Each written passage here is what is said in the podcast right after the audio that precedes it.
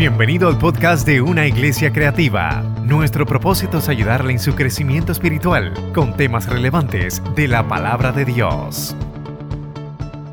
Dios bendiga a la iglesia. Amén.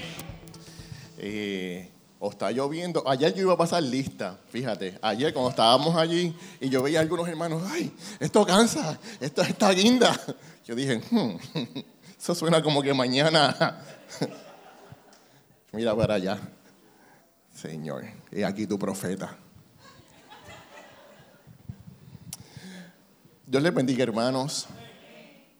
Eh, tuve que empezar así porque, eh, por el tema, por el tema. Eh, este tema tiene un poquito de historia conmigo.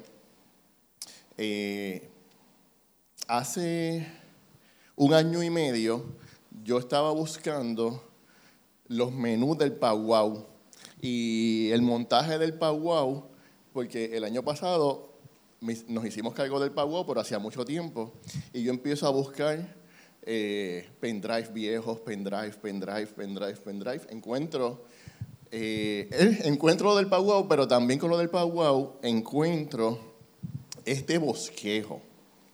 Este bosquejo es de un libro que yo le regalé a Angie en el 2006, 2007 por ahí. Eh, Angie utilizó parte de ese libro para una predicación hace en el 2006-2007. Pero como es un libro y es muy extenso, luego yo resumí un poquito más, hice bosquejo, hice otra parte para un martes, como para el 2007-2008.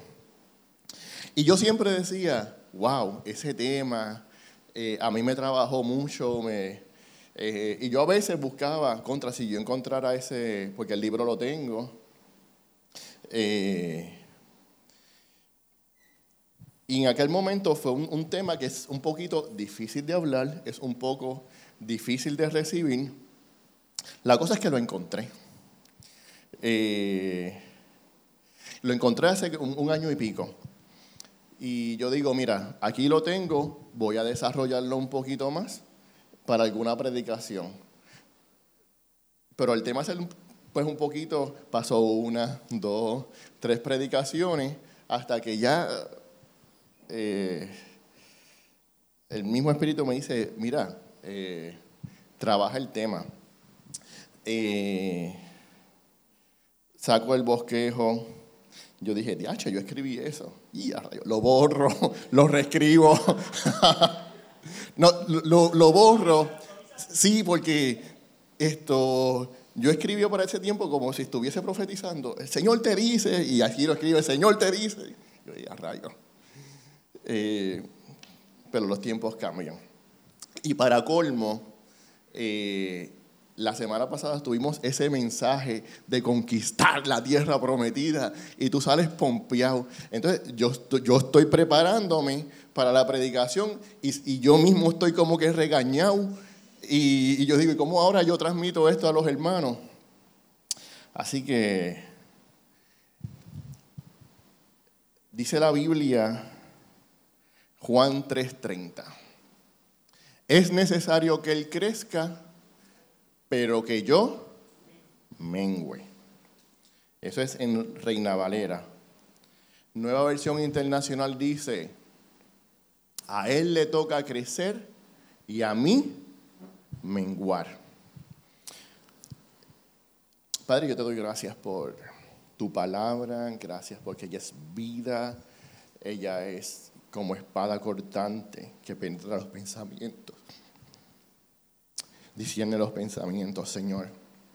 Yo te doy gracias, Padre, porque esta palabra que tú has hablado a mi vida, yo te pido que tú hables al corazón de mis hermanos. Permite que por favor, por favor, esta vez sí, Pastor Manny predique corto. Amén. Juan, eh, Juan, no el discípulo, Juan el Bautista, eh, fue quien habló estas palabras. Habló estas palabras cuando él estaba bautizando y más abajo estaba también Jesús bautizando y le dicen, mira, te están tumbando el, te van a tumbar el kiosco. Ya Juan sabía, ah, esto fue antes de morir obviamente, porque si no, no lo hubiese dicho.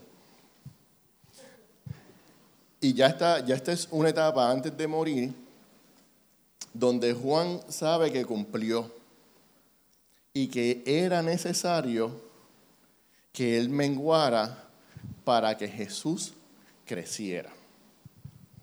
Y realmente esta actitud del corazón de Juan es de donde vamos a desarrollar el tema de esta mañana. ¿Qué nos habla la actitud y el corazón de Juan?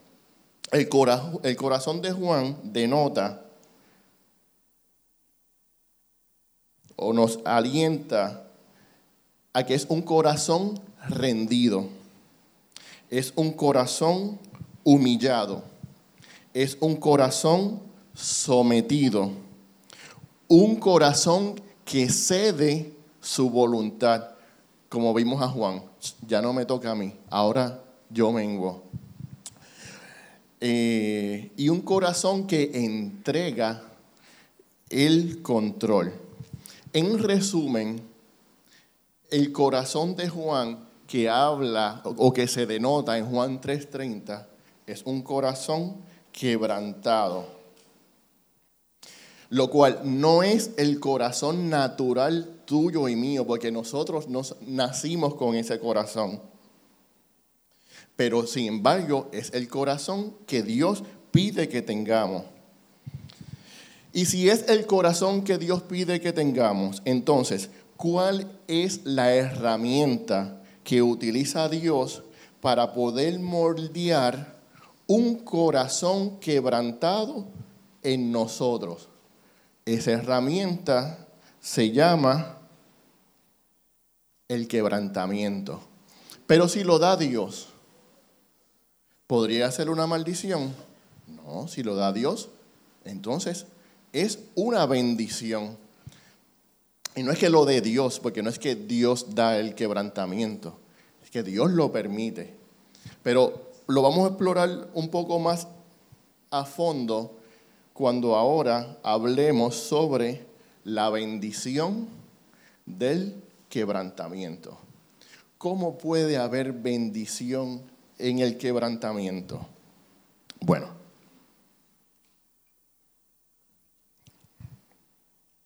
lo normal, lo normal es que veamos la bendición de Dios en dónde?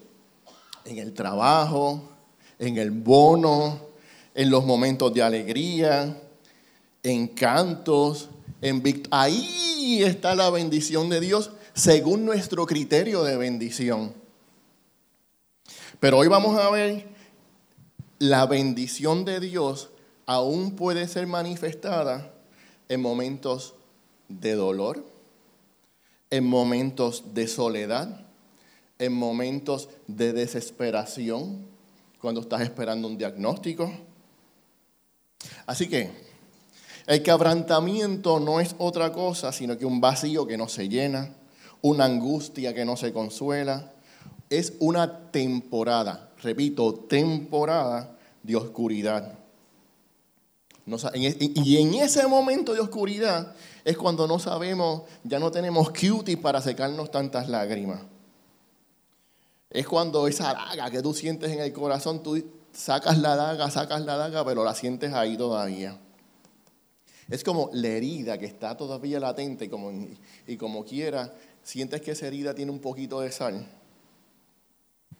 Y obviamente al esa sensación no producir ningún estado de bienestar, no lo puedes ver con los ojos que Dios los está viendo porque Dios está viendo ese proceso en ti como un proceso de bendición. De manera que el quebrantamiento es un camino que utiliza Dios, no necesariamente que lo crea Dios, a lo mejor lo cree yo por alguna circunstancia una decisión. El quebrantamiento es un camino para conocer a Dios, para rendirme voluntariamente a Dios, para vivir con un corazón humillado, para vivir con un corazón sometido y para vivir una vida que cede su voluntad a Dios. Habiendo dicho eso, quiero trabajar seis aspectos de la bendición del quebrantamiento. Y los puse así, eran puntos, pero yo dije, voy a ponerle 1, 2, 3, 4, 5, 6, solo hice lo último. ¿Por qué? Porque adoración sabe que cuando ponga 6, le toca subir. Y me mantengo yo mismo un track del tiempo. Y ya usted sabe que si voy por las 5 y tiene hambre, usted va a decir, ah, ya está terminando. Así que son 6.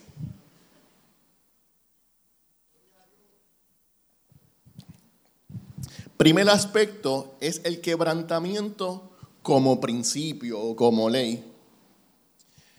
Número uno, tenemos que entender y saber que Dios quiere lo mejor para usted. ¿Estamos de acuerdo?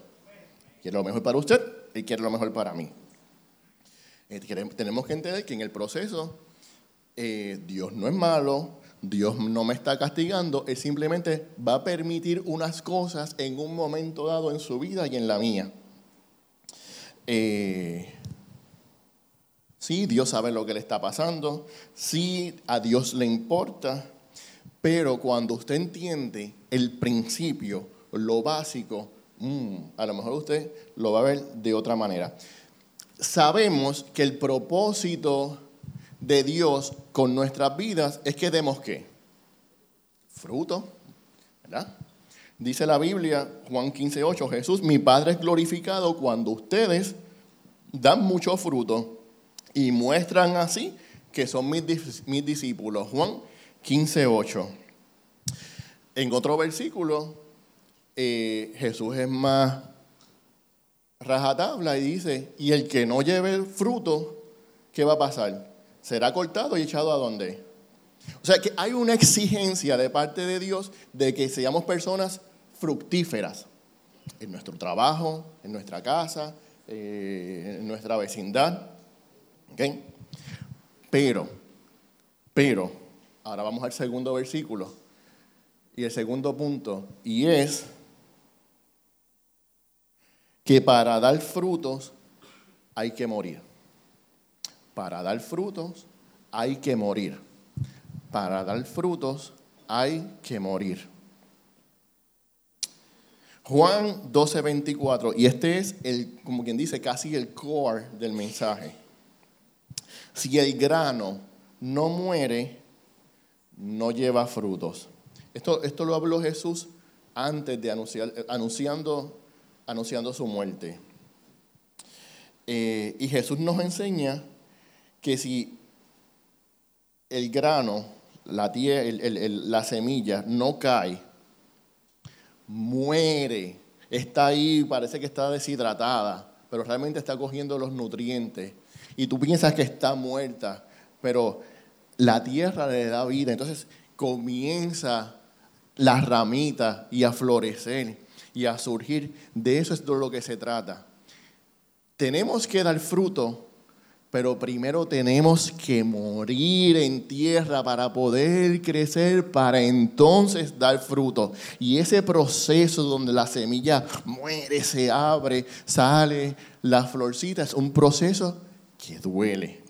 Pero esto es simplemente el principio. ¿Qué implica morir? ¿Qué implica que nosotros muramos? Implica que tenemos que quebrar el amor intenso por nosotros mismos, tenemos que intercambiar mi deseo por el deseo de Dios. Mi voluntad por la voluntad de Dios. Mis aspiraciones por las aspiraciones de Dios. Que en tu normalidad, en tu, en tu persona como naciste, eso no es normal. Por eso es que el proceso de quebrantamiento y de morir te lleva a que el deseo del Señor sea tu deseo, que las aspiraciones del Señor para tu vida sean también tus aspiraciones, que no se vayan una para aquí, otra para acá, porque el Señor se va a buscar la manera de alinear ese deseo y ese pensamiento y, el proceso ya sabemos que se llama quebrantamiento. Uf, una estrellita para ti. Morir implica el soltar las riendas de nuestra vida y permitir que Dios las tome por nosotros. Toma. Rendirle el... Ah, y esta yo le puse en bold, porque esta es la mía, esta es la mía. Rendir el espíritu de afán que muchas veces Satanás nos pone al frente. Preparándome para esto, me senté con Angie porque Angie dice que yo la llevo al trote. Angie, lo que quería hacer en un año, y yo mismo voy a hacerle un plan a dos, porque tengo el afán de que quiero retirarme en ciertos años y estoy con eso en la luz. Ayer estaba hablando de eso con el hermano Moisés y tengo eso en la mente y, y, y entonces yo digo, contra, tú sabes, ¿y qué implica que yo me enfoque en este afán, esto representaría o volverme loco o soltar las cosas de la iglesia, o ¿entienden lo que le quiero decir? Eh, hice esta pausa aquí porque esta es la mía. Rendir la codicia y el pensamiento de que siempre hay algo más que alcanzar. Morir implica, mira lo que implica morir, obedecer en automático. Hermano, ah, ahí estoy. Eh, eh, porque lo normal es que cuando Dios nos llama o, ponerle emergencia, obedecer en automático.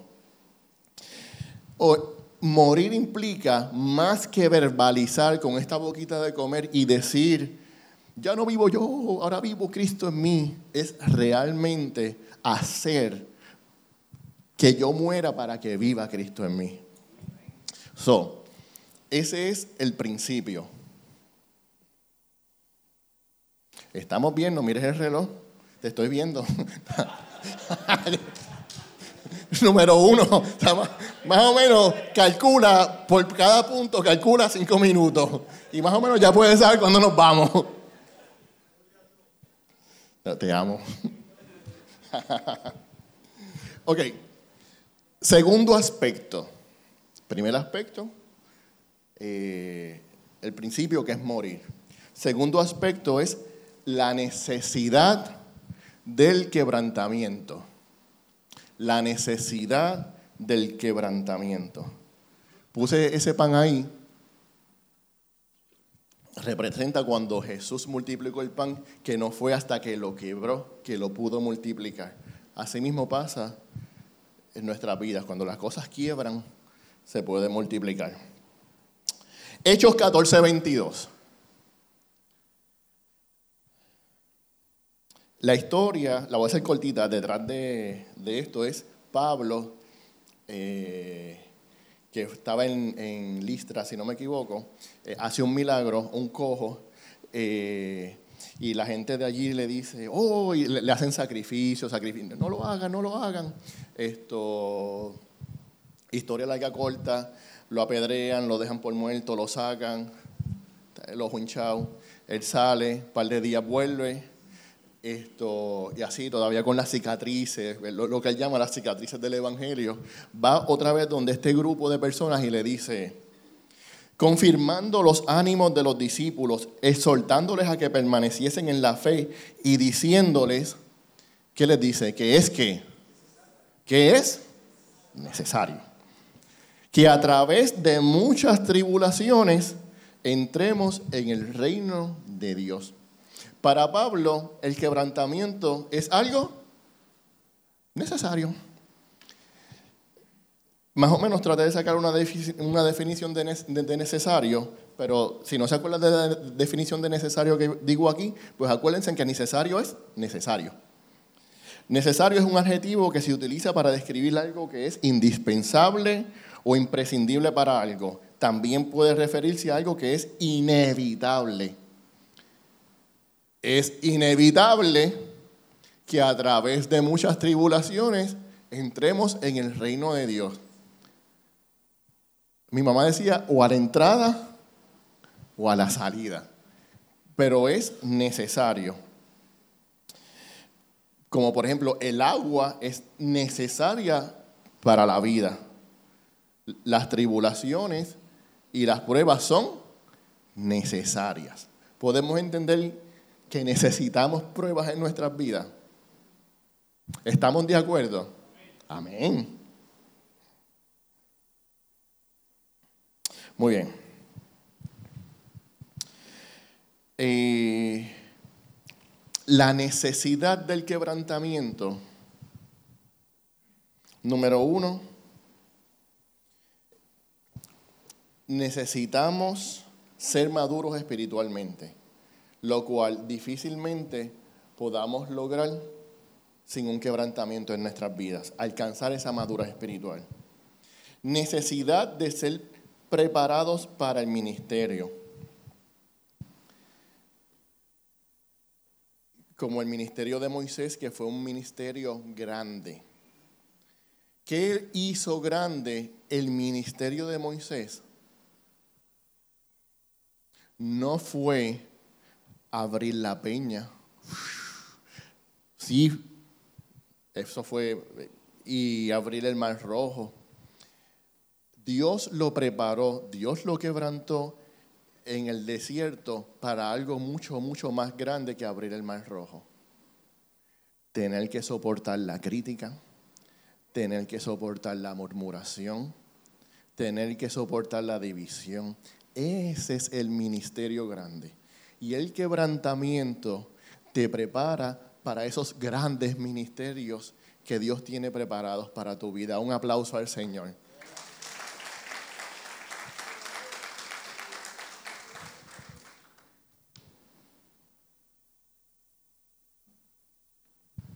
Y la necesidad también es el mandato que tenemos de, ser, de llegar a ser eh, a la imagen del Señor Jesús.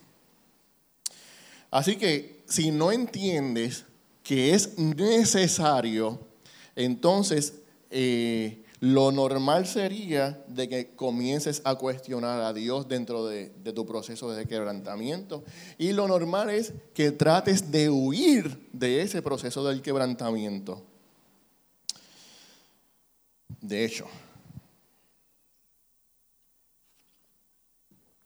es necesario que yo sepa que el proceso de quebrantamiento no es tan solo bueno para mí, sino que es también bueno para usted, que es mi hermano. Y lo digo por lo siguiente.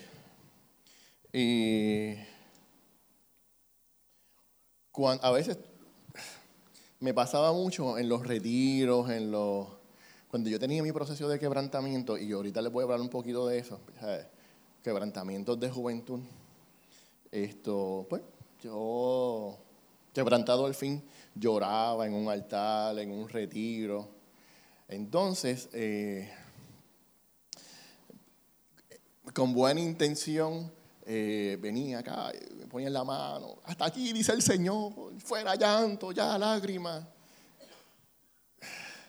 cuando realmente no, yo tenía que terminar el proceso de quebrantamiento. Lo que pasa es que a veces la gente se ven a uno así y, y, ¡uh! Miren, yo ahora mismo trabajo con, con dos mecánicos part-time. Eh, o sea, no son mecánicos, trabajan allí en el negocio, pero ellos son de, de por sí mecánicos. Y la parte weird es que ah, normalmente Normalmente, si el cliente, que yo no soy mecánico, el cliente dice, mira, y el cajón le pasa esto y esto, y, y, lo que esperan es que yo le diga, ah, eso debe ser, pero yo no soy mecánico, yo lo que le digo es, eso es el diablo que no quiere que el cajón prenda. y llevo años con el chistecito y no he tenido problema. Pero ahora tengo estos dos muchachos, uno trabaja por la mañana, otro trabaja por la tarde. Entonces estoy ahí escuchando a la persona, estoy loco ya por decirle lo del diablo, y ellos están así atendiendo a otro cliente, pero están acá y se ponen como que nerviosos y escuchen los síntomas, y ellos están acá computando, ah, ese es el cam sensor, ese es el cam sensor, ese es el cam sensor. Yo, vete con tu cliente. porque es como que una desesperación por, por ah. entonces pues, pues pasaba, pasaba a veces, por eso te digo que a veces tú tienes que tener cuidado con quien te impone las manos y te dice lo que sea, no, y te lo digo en serio. Esto, de hecho, nosotros nos más o menos para este tiempo, eh, salió, no sé si el pastor se acuerda, lo que eran los ministros de altar. Y era por eso, porque eh, para el tiempo de los dos cultos, mucha gente, pocos diáconos, y entonces el altar lleno, y, pues a veces eh, pasaban cosas. Y no, no, no, si usted es eh, ministro de altar, usted puede ministrar, si no, pues quédese ahí. Así que realmente tenga mucho cuidado quien, quien le dice que. El propósito, mira, tercer punto.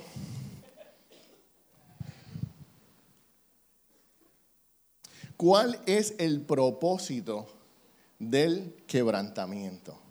¿Cuál es el propósito o uno de los propósitos que Dios utiliza dentro del proceso de quebrantamiento?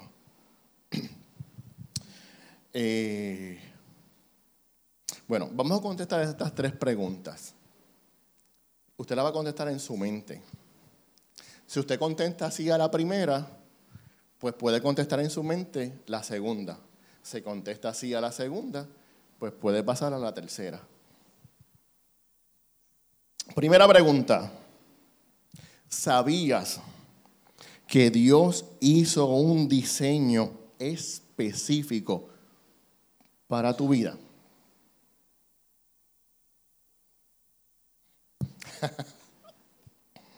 Segunda, si es sí, segunda pregunta.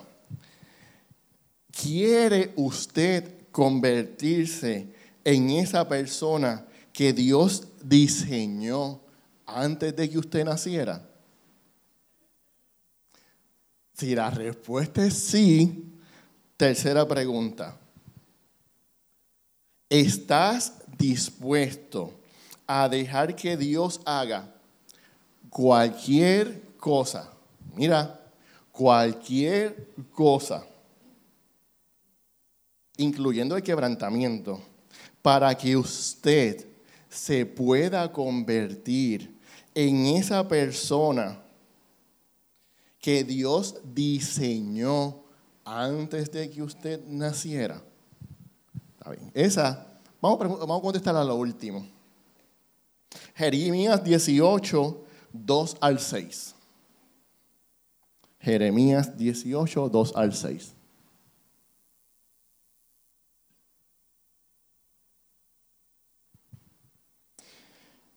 Levántate, le dice Dios a Jeremías, y vete a casa del alfarero, y allí te haré oír mis palabras.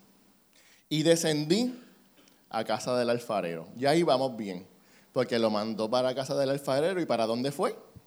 A casa del alfarero. No fue como a Jonás, dos profetas diferentes. Y he aquí que él trabajaba sobre la rueda. Y la vasija de barro que él hacía se echó a perder en su mano.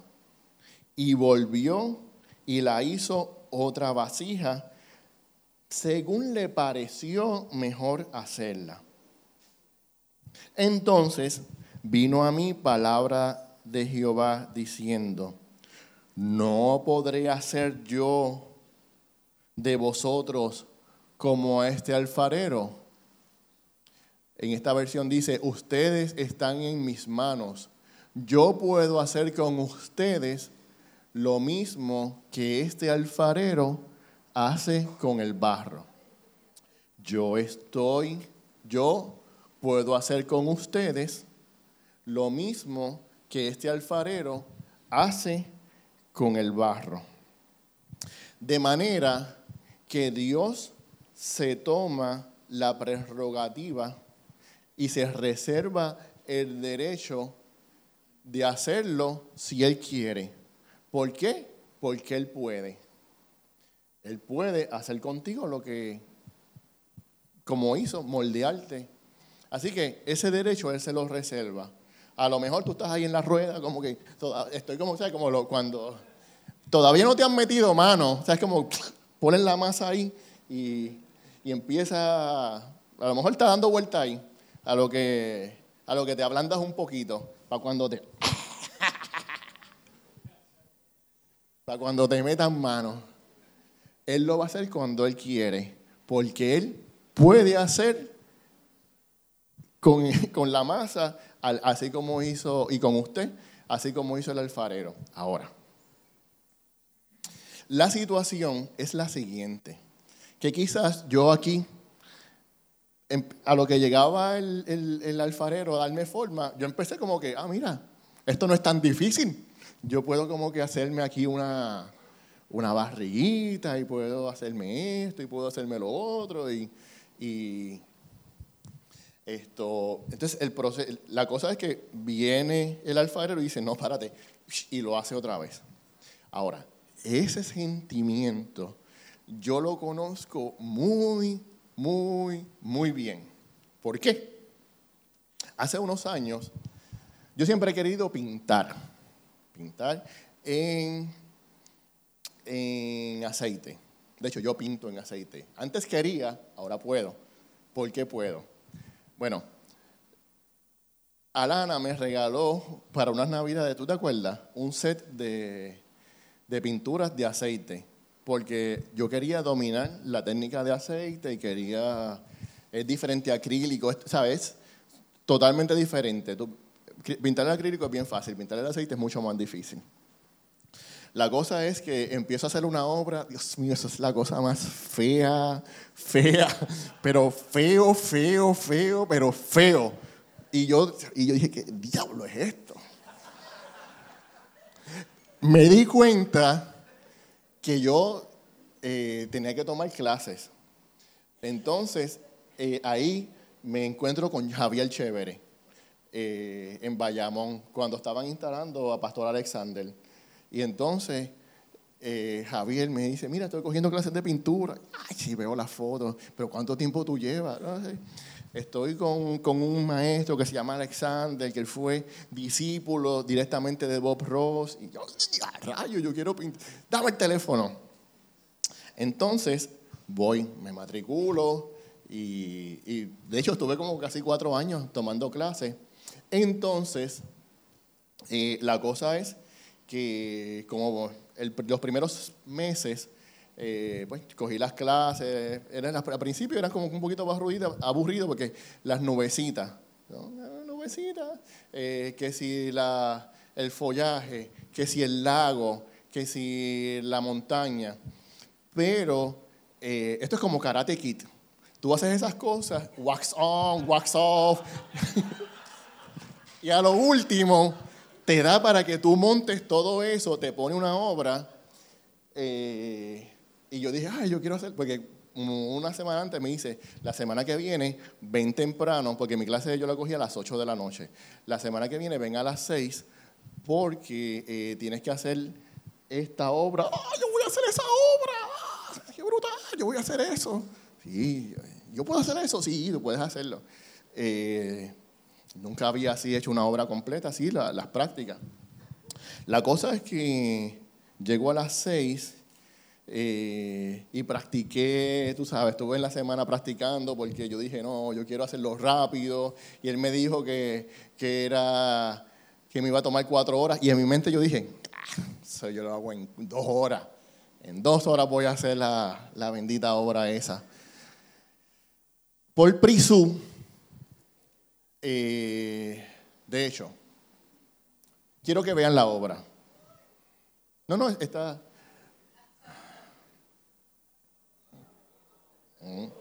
mi primera obra.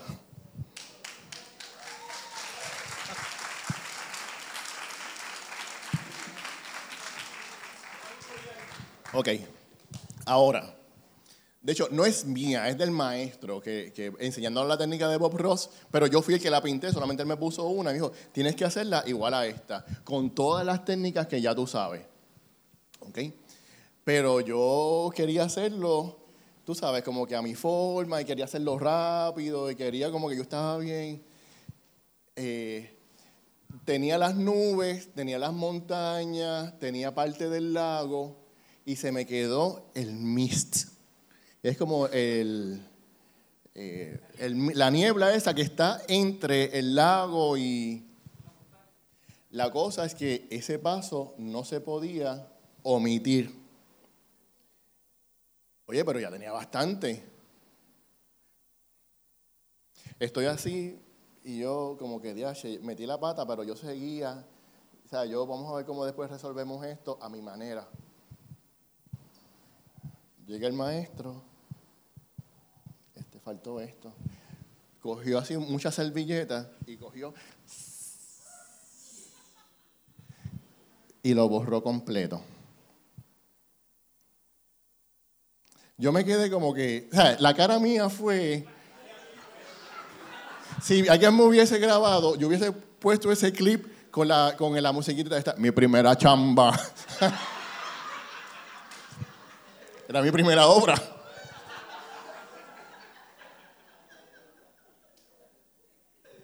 Pero fue un proceso de aprendizaje. Yo salí a las 12 de la noche. Tuve seis horas en la bendita obra esa. Eh, pero el proceso de haber empezado algo, estropearlo, porque tú piensas que va bien, ¿ves? estropearlo para después decir, no, vamos a empezar de cero. Así es el propósito de Dios en nuestras vidas. A veces ese diseño que Él, a veces nosotros mismos lo echamos a perder. Y a veces tenemos, Él tiene que nuevamente coger esa materia prima y comenzar a, a trabajarlo. Así que muy posiblemente nosotros podamos tratar de moldear nuestra vida, un vaso limitado. Pero si escogemos el diseño divino, el que ya Él hizo antes de que tú nacieras, automáticamente estamos entregando nuestras vidas para el quebrantamiento y le estamos entregando a Dios la autoridad, el permiso, la llave, el certificado, para que nos moldee y nos haga de nuevo. Tú eres su obra de arte, recuerda. Pero Él es el artista, Él es el que sabe, Él ya, él ya te vio como producto terminado y Él te va a llevar hasta allá. Habiendo, o sea, estamos apercibidos de esto, de que el, que comenzó la obra en ti la va a terminar.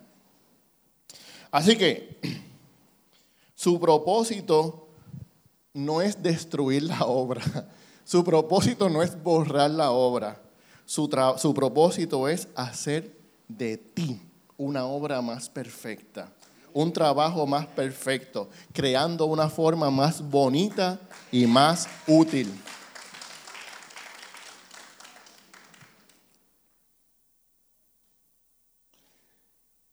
El cuarto aspecto que quiero trabajar, este es, es serio, este es los obstáculos para el quebrantamiento que a la misma vez son los obstáculos para crecer, que a la misma vez son los obstáculos para que se complete el diseño de Dios en tu vida. Voy a mencionar, son muchos, voy a mencionar algunos. Eh,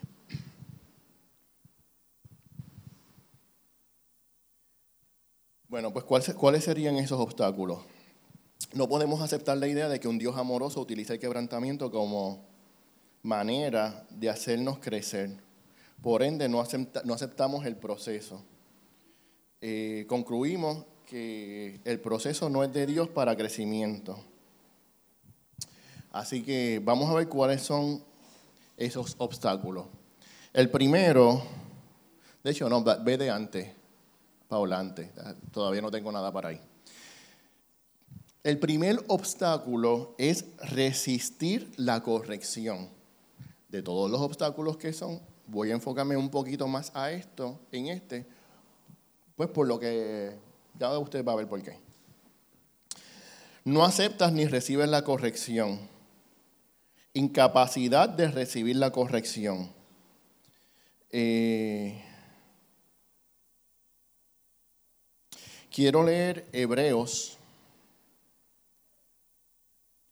12, 5 al 11. Yo lo tengo ahí, yo creo que sí. Confírmame, Paula. ¿Tengo hebreos? Bueno, si no lo tengo, perdóname. Búscame hebreos. Búscame Hebreos 12, 5 al 12. Mientras, mientras, ah, perfecto, perfecto, lo tenía ahí, sí. Dice, pero ustedes, de hecho, esto es cómo se ve la, la, corrección eh, de un padre a un hijo y cómo se ve la corrección de Dios hacia nosotros. Ahí tenemos dos referencias bíblicas, la de Hebreos, y Hebreos hace una referencia a Proverbios. Dice, pero ustedes parecen haberse olvidado ya del consejo que Dios les da a sus hijos en la Biblia. ¿Cuál es el consejo que da a sus hijos en la Biblia? Ese es el que está en el proverbio, pero aquí me da el resumen. Dice, querido jovencito, no tomes las instrucciones de Dios como algo sin importancia ni te pongas triste cuando Él te reprenda. Lo normal cuando a nosotros nos reprenden es que poner cara, enojarnos, hacer cucharita, irnos de iglesia. Eh, no te pongas triste cuando Él te reprenda, porque Dios corrige y castiga a todo aquel que qué. Dios corrige a quién? Al que ama y que considera su qué? Su hijo. O sea, si usted se considera hijo de Dios y si usted considera que Dios lo ama, muy posiblemente Dios lo haya corregido o lo esté corrigiendo o lo vaya a corregir. Ahora, versículo 7, si ahora ustedes están sufriendo es porque Dios los ama y los corrige como si fueran sus hijos. Porque no hay un padre que no corrija a su hijo porque no hay un padre que no corrija a su hijo. Si Dios no los corrige como lo hace con todos sus hijos, entonces no son verdaderamente sus hijos. Cuando éramos niños, nuestros padres aquí en la tierra nos corregían. Juaca, juaca, huélela y nosotros los respetábamos. Con mayor razón debemos obedecer a Dios, que es nuestro Padre que está en el cielo, pues así tendremos vida eterna. El proceso de disciplina y de corrección es parte del proceso de quebrantamiento. Cuando éramos niños, nuestros padres nos corregían porque pensaban que eso era lo mejor para nosotros, pero Dios nos corrige para nuestro verdadero bien para hacernos santos como Él. Versículo 11. Desde luego que ningún castigo nos gusta. ¿O sí? Eso se llama masoquismo. Pero es necesario. Pero es necesario. Desde luego que ningún castigo nos gusta en el momento de recibirlo, en el momento de recibirlo, pues nos duele. Pero si aprendemos la lección que Dios nos quiere dar, viviremos en paz y haremos el bien. Hablemos sobre la corrección. Y hablemos sobre la corrección de nuestros hijos. Yo no sé mucho de caballo, pero eh, usted, usted ha visto la película Spirit, la de Disney que está el Mustang amarillo, que cuando lo... Y no, se dejaba montar porque era un, caballo salvaje, entonces estaba el, coronel aquel, tú sabes, y lo hacía pasar hambre y, y cuando lo veía...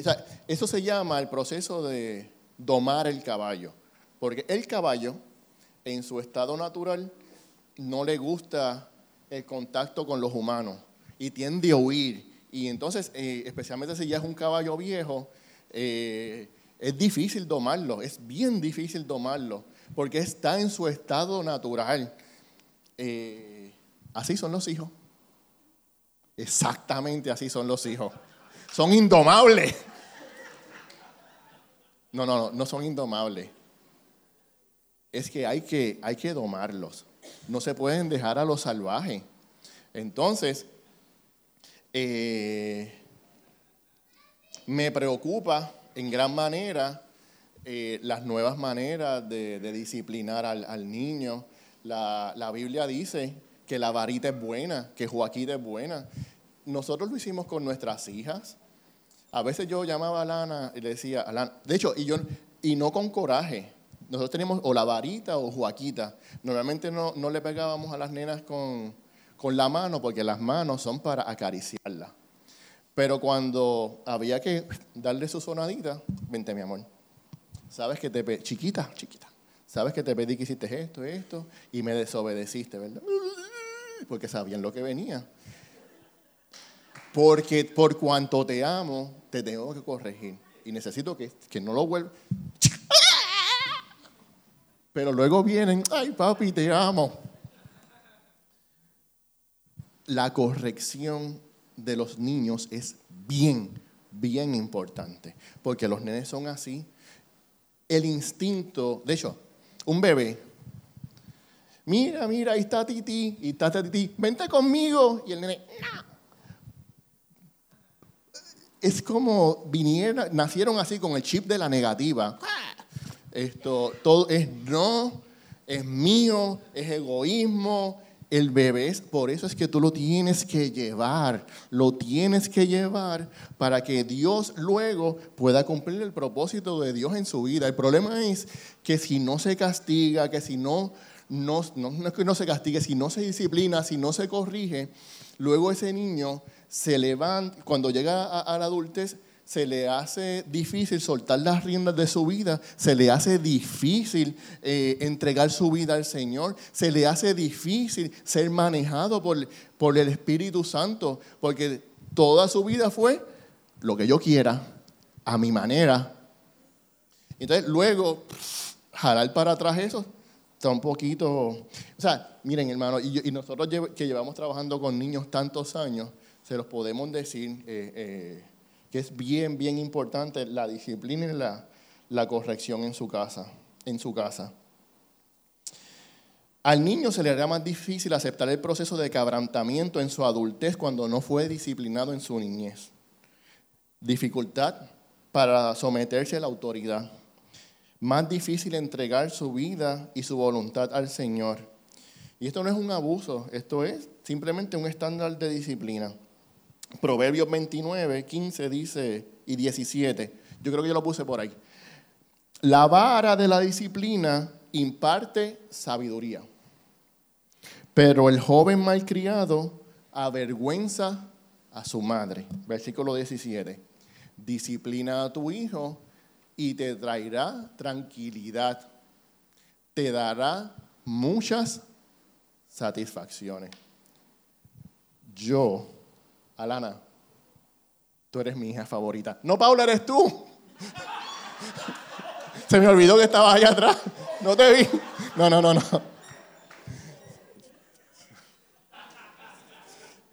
Lo que les quiero decir es que yo siento orgullo por cómo estas niñas se comportan, por cómo hablan, cómo se conducen dentro y fuera de la casa, dentro y fuera de la iglesia. Pero nos costó, y a ellas también les costó, porque ellas nacieron así.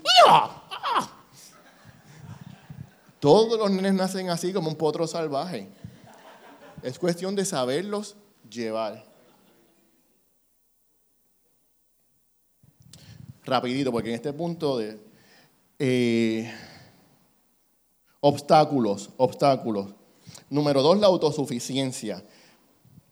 Eh, eh, número, tres, cuando tú tienes talentos y dones, es difícil que tú eh, quieras ser quebrantado por, por el Señor, porque ya tienes talento, ya tienes dones y dependes totalmente de esos talentos.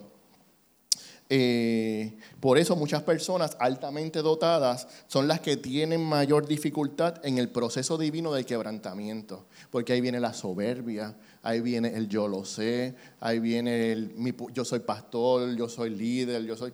mientras más, más, más, más, duro es el golpe. Eh, tienen el problema de que se apoyan en ellos mismos se sienten satisfechos con lo que tienen, rara vez miran a Dios para que les suministre lo que verdaderamente necesitan, les cuesta mucho rendirse y no saben lo que se pierden.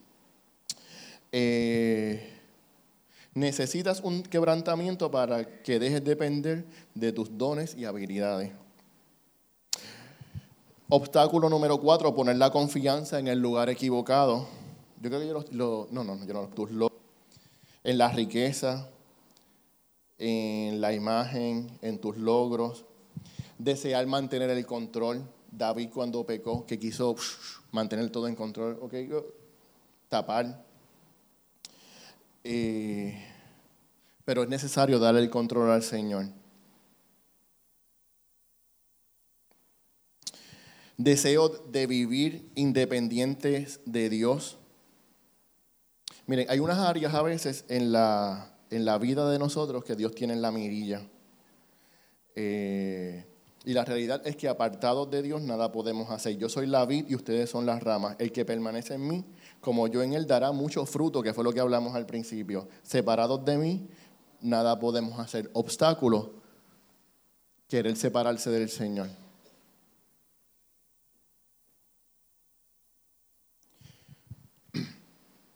Tengo un montón de cómo se sobrepasan los obstáculos, pero quiero trabajar dos. Número uno, vamos a autoevaluarnos.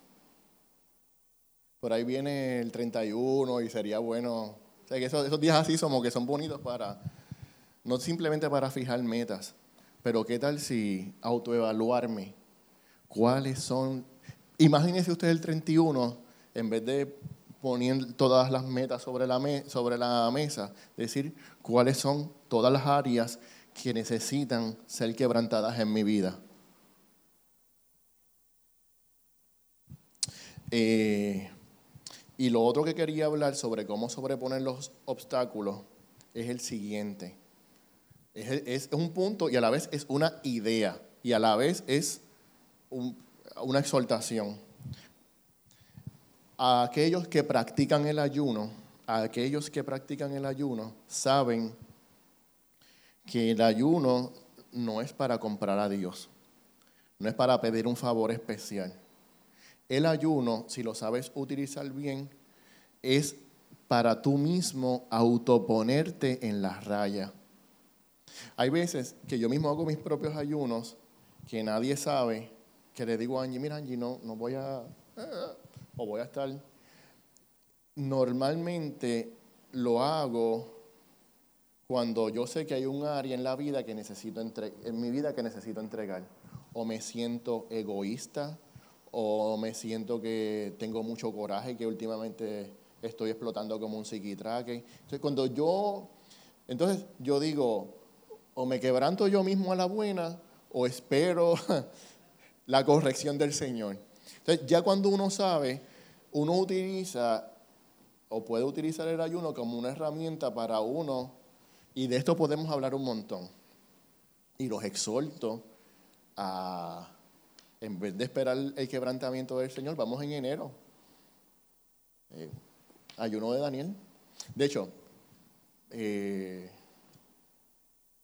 y, a todo esto es para, porque a veces lo hacemos con, lo hacíamos con Revolution, pero a veces lo hacíamos mal, porque ah, vamos a ayunar, pero a veces se convertía como en, el chat era como un chat de dieta. Ah, y ahora podemos comer esto y le podemos echar esto aquí para darle sabor. Y lo, tú sabes, y, se convertía como que en eso. Entonces, pues ya de ahí no volvimos a, a hacerlo. Entonces, lo hacíamos individual.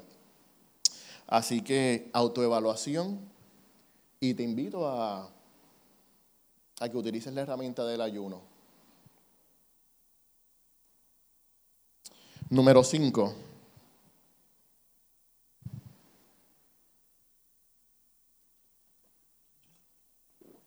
¿Cómo opera?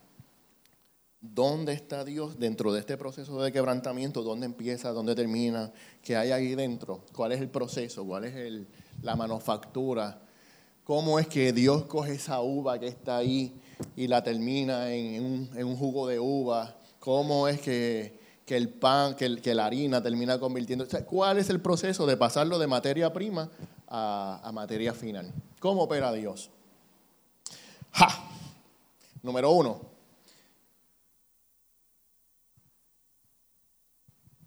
Dios elige el área de la vida que será blanco de su acción.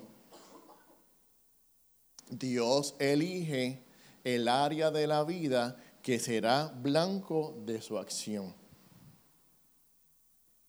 ¿Cómo usted entiende que Dios identifica esa área?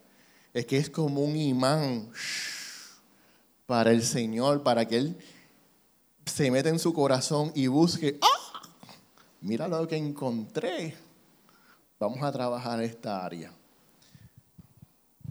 Bueno, cada uno de nosotros tiene sus deseos. Si deseamos algo con tanta fuerza que nos lleva al punto de aferrarnos a eso y considerarlo más valioso que nuestra relación con Dios, ese, ese deseo, entonces se convierte en el blanco del quebrantamiento. Ejemplo. Eh, en qué usted piensa la mayor parte del tiempo, qué ocupa el primer lugar en su vida. Quiero, quiero darte este ejemplo. Este pudo haber sido el discípulo número 13. Está en... yo no lo puse. ah, qué bueno porque yo no lo tengo aquí. Jesús respondió, si quieres ser perfecto, esto es al joven rico, porque él le dice, mira, ¿qué tengo que hacer? Mira, yo respeto a mi papá, los 10 mandamientos los tengo ahí, 1 2, 3, 4, 5, 6, 7, 8, 9, 10. Ahí tengo el checklist. ¿Qué más? ¿Qué más? Si quieres ser perfecto, anda, ve lo que, vende lo que tienes y dáselo a los pobres y tendrás tesoros en el cielo. Luego ven y sígueme. Cuando el joven oyó esto, se fue triste porque tenía muchas riquezas. Él pudo haber seguido al Señor, pero ese fue su área. O sea, miren, Jesús Jesús eh, a veces hablaba cosas, tú le preguntabas algo, algo y él te contestaba con otra cosa. Porque a lo mejor tú le hacías una pregunta trivial, pero a lo mejor él te estaba hablando sobre la base de lo que realmente está en tu corazón. En este caso, lo que vio Jesús es el deseo y, esas posesiones. Y por ahí fue donde lo, lo, atacó. Y normalmente e, ese deseo que tú tienes ahí, que está bien arraigado, una raíz, una yuca ahí en su corazón, es la fuente de atracción, el imán donde Dios quiere trabajarte. ¿Por qué? Porque te ama y porque tú eres su hijo. Y Él te quiere llevar al diseño perfecto, lo que estableció eh, para ti antes de que naciera. Miren, No a todo el mundo Jesús le dijo, vende todo lo que tiene. Esto que les voy a contar sucedió en un campamento de Royal Rangers. Eh, ¿Saben Evelyn? Eh, Rosario. Evelyn Rosario era compañera mía de trabajo. Esto, y cuando ella vino, vinieron sus hijos y vino eh, uno de mis personajes bíblicos de aquí, de uno de mis, de mis personas favoritas, eh, Manolito, Manuel. Y Manuel estuvo en nosotros con los Rangers, ahí, y, de, cada vez que Evelyn me decía, mira, Manuel, no. Ahí, Manuel, ¿qué pasa? y siempre desarrollamos esa, esa era su comandante, yo era su figura de respeto en aquel momento. En un momento dado, cuando estábamos en la Academia Junior, eh, hace como 10 años atrás quizás, había una moda de que los nenes tenían un rabito finito, largo. ¿Se acuerdan? Feo. Eh, entonces, en los expeditions de todo Puerto Rico, o sea, de las iglesias de Puerto Rico, todos tenían rabo. Entonces, a Fenelón no le gustaban los rabitos, porque decía que se veía mal con el uniforme y todo eso. Y algunos chicos, libre y voluntariamente, ¡pac! Y lo, mira, no, no tengo problemas con eso. Eh, fue un campamento de tres o cuatro días.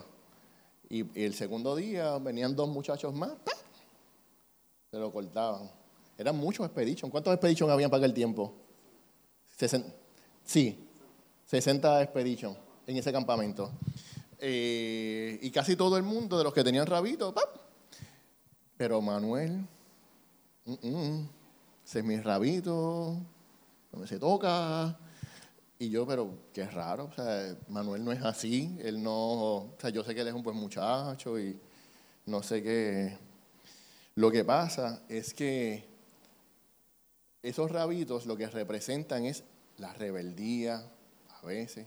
A veces son cosas, quizás para un, un pantalla o Alana me dice, papi, ¿me puedo hacer otra pantalla? La última. Esto, pero ni aquí, ni acá, ni acá, porque casi siempre esos son símbolos de rebeldía o son símbolos de... O sea, y con eso hay que tener cuidado. Esto, y yo recuerdo que ya el último día, luego de una administración, luego de... Manuel empieza a llorar, cogió la tijera y, abrazó a Fenelón y... Y obviamente, luego yo estaba hablando con Fenelón, es lo que cuesta dar algo que para ti es importante. Lo que cuesta, o sea, lo que costó, el tiempo que costó tener ese rabito tan largo. Pero la libertad que tú sientes cuando puedes quitar ese obstáculo de tu vida y simplemente libre y voluntariamente entregarlo. Así que esa es una de las maneras que opera Dios. Él identifica cuál es eso que se te obsesiona. Dios es celoso, exige ser el primero cuando no le damos el primado a Dios. Eh, Dios remueve todo obstáculo que nos retiene para hacer su voluntad. Eh, así que, número uno, Dios identifica. Número Dios, Dios acomoda las circunstancias. No les voy a hablar sobre lo que pasó con Pedro cuando Dios le dijo que iba a negar y, después, esto no se lo voy a contar, ni le voy a contar cuando lo negó tres veces y ni tampoco le voy a contar cuando lo negó y fue quebrantado y lloró. Dios acomodó las circunstancias para que obraran en favor de Pedro y Pedro se diera cuenta de, y a rayo. Dios elige las herramientas Dale, Paula, al, próximo. Dios elige las herramientas, por ejemplo, a Satanás lo utilizó como una herramienta para quebrantar a Job y luego Job creció mucho más. Y Dios controla la presión. Dice la Biblia, 1 de Corintios 10, 13, ustedes no han sufrido ninguna tentación que no sea común al género humano. Pero Dios es fiel y no permitirá que ustedes sean tentados más allá de lo que puedan aguantar. Más bien, cuando llegue la tentación, Él les dará también una salida a fin de que puedan resistir. Así que la presión es controlada por el Señor. Número 6.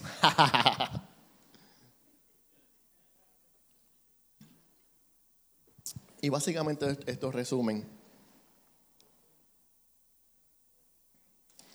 ¿Cuáles son las bendiciones del quebrantamiento?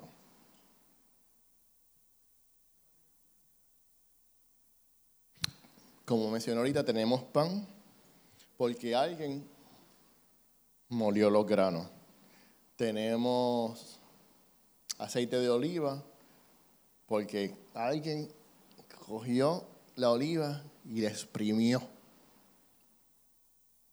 Tenemos jugo de uva porque alguien pisoteó.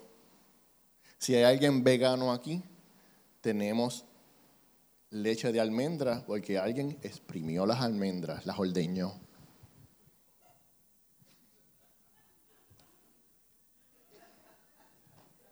Dentro del proceso tiene que pasar algo para que pase de una cosa a la otra. Las vidas productivas son productivas y son fructíferas únicamente porque Dios molió nuestra voluntad. Porque de alguna forma, o libre y voluntariamente, o por quebrantamiento, le cedimos la voluntad al Señor. Todos pasamos por quebrantamiento. O pasaremos, o estamos pasando, o hemos pasado. Eh, los mismos sentimientos que hablé al principio, la soledad, el desgarramiento, el problema familiar, el problema que todavía estamos teniendo, el diagnóstico de enfermedad. El quebrantamiento puede venir de muchas maneras. A veces somos nosotros, a veces son las circunstancias, a veces Dios acomoda las cosas para, para quebrantarnos. Pero al final de tu proceso, si tú entiendes que debes ser moldeado, que debes entregar y tú cumpliste estos primeros aspectos, solo te toca esperar el resultado que nada más y nada menos una bendición para tu vida. ¿Cuál es esa bendición? Luego del quebrantamiento,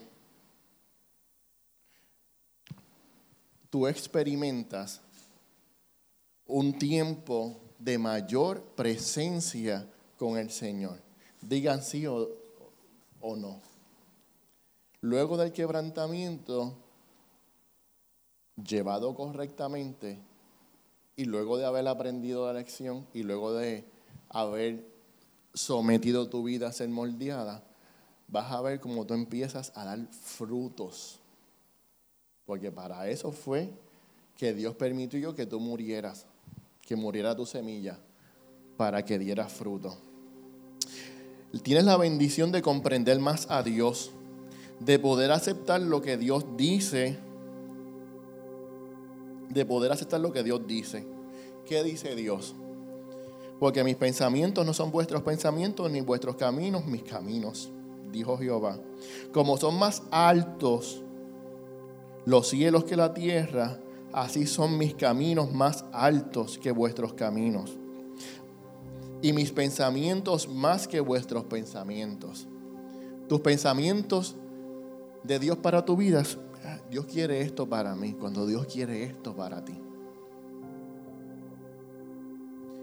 A través del, del quebrantamiento vas a poder experimentar y vas a comprender más claramente el propósito final de Dios para tu vida. La bendición de conocernos mejor a nosotros mismos. De oída te había, pero más ahora mis ojos te ven te conocí así, pero ahora, luego, al final de este viaje que me costó lágrimas, sudor, sufrimiento, al final te entiendo mejor, Señor. Puedo comprender un poco más tus pensamientos para mi vida. Ahora tengo la bendición, yo tengo la bendición de una mayor compasión hacia los demás. Mi hermano, ya yo pasé por eso, te entiendo. El, sábado pasado en el retiro de hombres tuvimos una experiencia bien bonita porque el pastor Carlos David dijo, mira, vamos, vamos a abrirnos entre nosotros mismos, vamos a, esas cosas que están profundas, que, necesitan ser sanadas. Y efectivamente, eh, uno de, los hermanos que estamos ahí eh, dice, mira, estoy pasando por esto, esto. Y en mi mente, como quien dice, yo era el, el pastor de turno o en ese grupo, en mi mente yo dije, ya, yo, pero como que no tengo palabra específica para eso. Otro hermano, ah, ya yo pasé por eso. Y esto me pasó y María. Tienes la bendición de haber pasado por un proceso y por un quebrantamiento y ahora puedes, puedes comprender mucho mejor a tu hermano.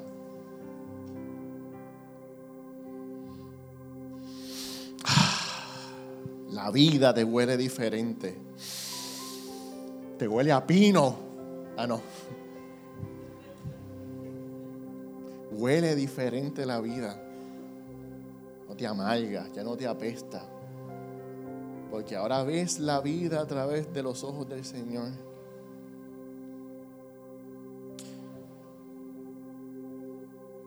Bendición de una creciente conciencia de la presencia de Dios. Dios siempre está con nosotros, pero el quebrantamiento nos hace más sensibles a esa presencia.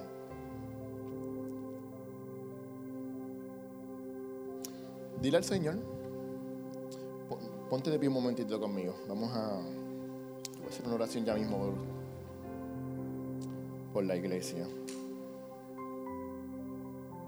Durante los tiempos de quebrantamiento, pídele a Dios que te revele por qué estás pasando lo que estás pasando y qué es lo que Él desea que aprendas de esa situación. En otras palabras, ¿cuál será tu actitud hacia ese quebrantamiento? Y termino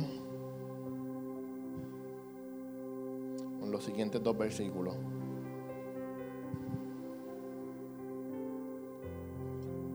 Ya Pablo, habiendo pasado por muchos quebrantamientos, muchas marcas, muchos azotes, muchos dolores, muchas penas, él ve el quebrantamiento con otros ojos. Paula, digo, esto es Pedro, perdóname.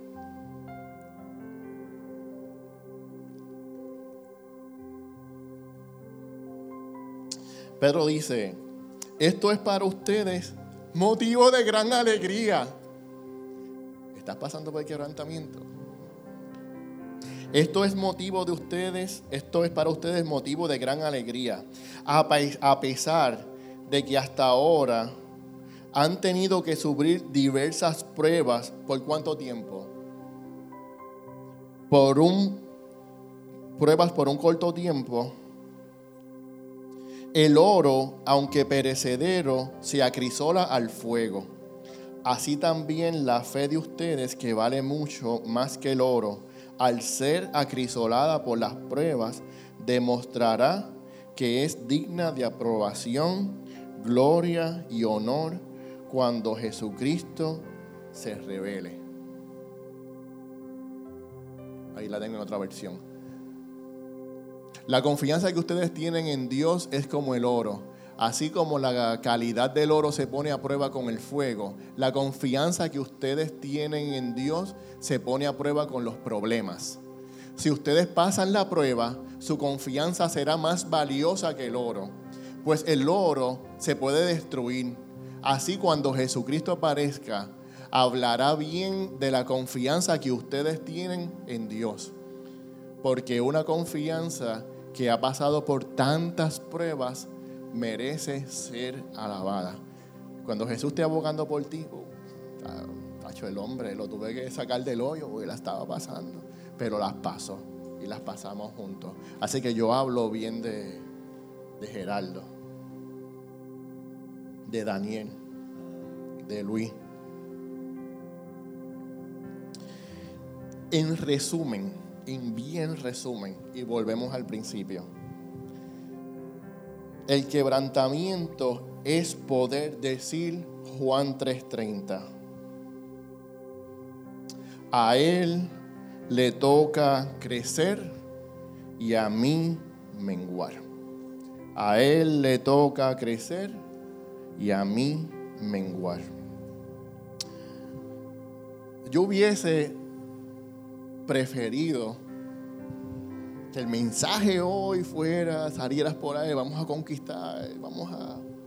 Pero es un llamado a la reflexión, es un llamado a, a ceder la voluntad, lo cual no es fácil, lo cual no es fácil. Yo simplemente quiero que mientras adoración canta, te tomes el tiempo porque es que la cosa es que no nos tomamos el tiempo. La cosa es que mientras yo estaba preparando esto, yo dije, eh, rayo, estaba haciendo aparte como que mi listado del corazón. Y, y lo hice en este proceso, pero no había tomado el tiempo para, para pensar tan siquiera en aquellas áreas que necesito entregarle a Dios para ser quebrantada. De manera que nada, vamos a aprovechar este tiempito mientras adoración, mientras adoración canta eh, para reflexionar. Yo estoy dispuesto a orar contigo, ponerme de acuerdo contigo, y si así lo deseas y y, dices, en, en medio de mi quebrantamiento, necesito que fortalezcan mi espíritu, necesito una conexión, necesito obligatoriamente, necesito un toque del Espíritu de Dios, algo que me diga, eh, estás bien, este es el plan de Dios para tu vida. Necesito sentir ese fuego en mi vida, lo que sea. Vamos a orar. Usted ora ya, adoración canta y si usted desea, oramos por usted.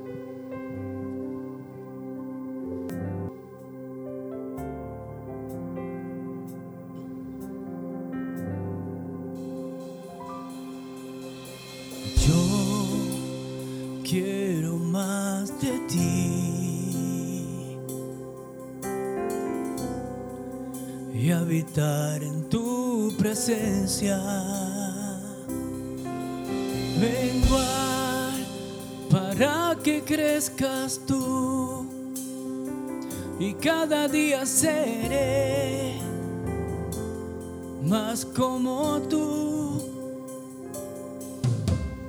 Yo quiero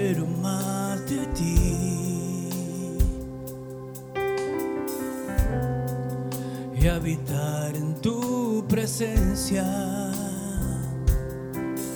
Menguar para que crezcas tú y cada día seré más como tú. Quebranta mi corazón, quebranta mi vida, entrego mi voluntad a ti. Todo lo que soy, Señor, todo cuanto tengo es tuyo. Yo quiero menguar para que crezcas tú. Yo quiero más de ti.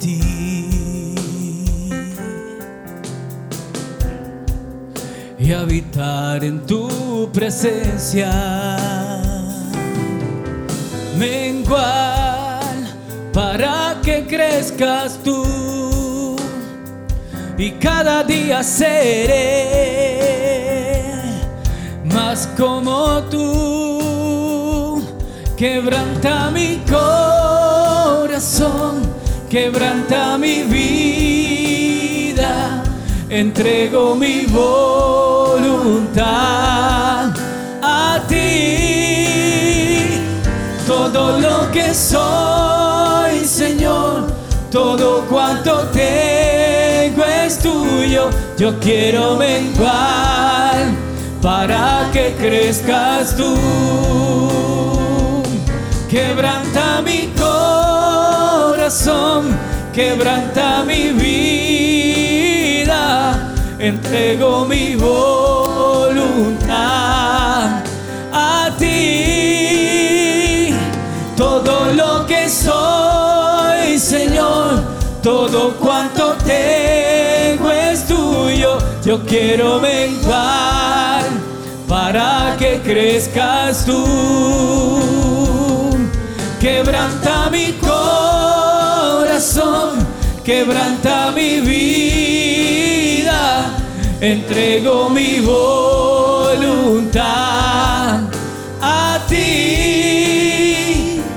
Todo lo que soy, Señor, todo cuanto tengo es tuyo.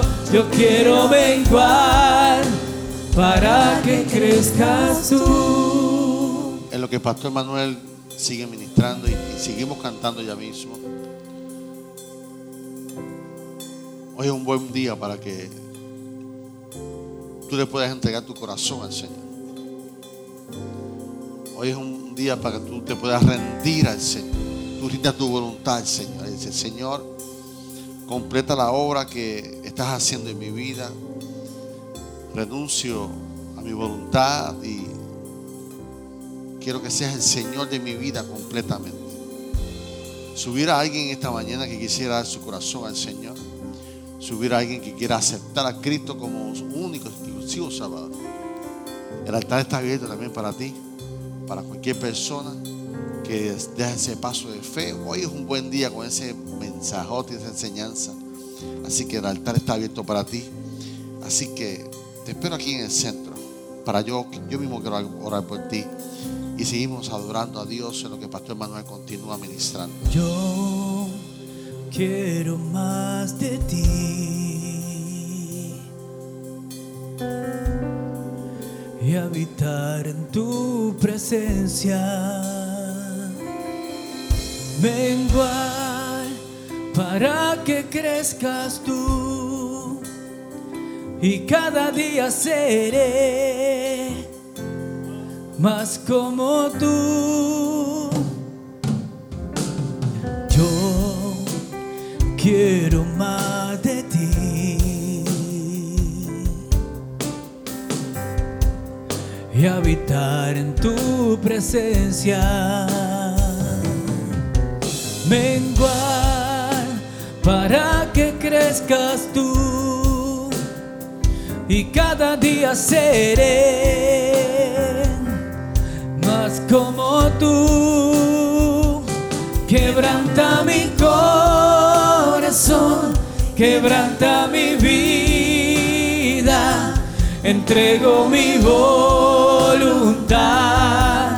a ti.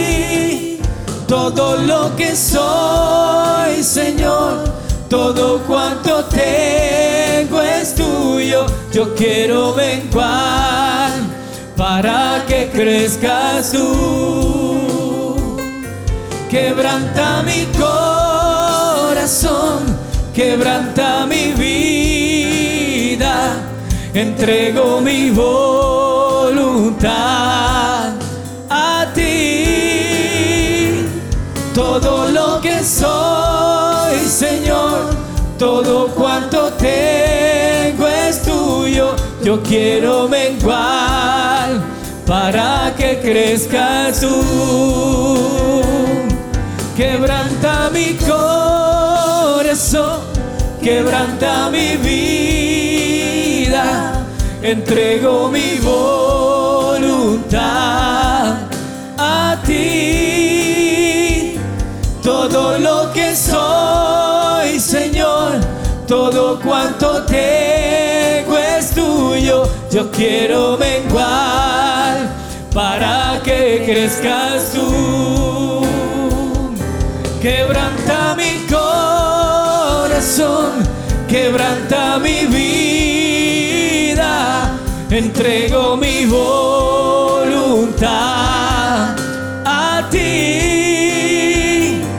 Todo lo que soy, Señor, todo cuanto tengo es tuyo.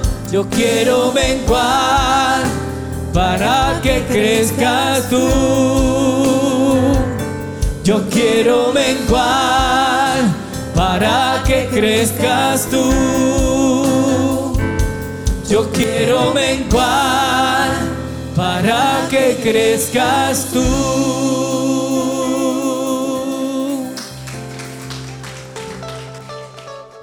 Gracias por escuchar nuestro podcast. Para conectarse con nosotros, siga nuestra página web, unaiglesiacreativa.com o en Facebook, Una Iglesia Creativa, donde hay un lugar para cada miembro de su familia.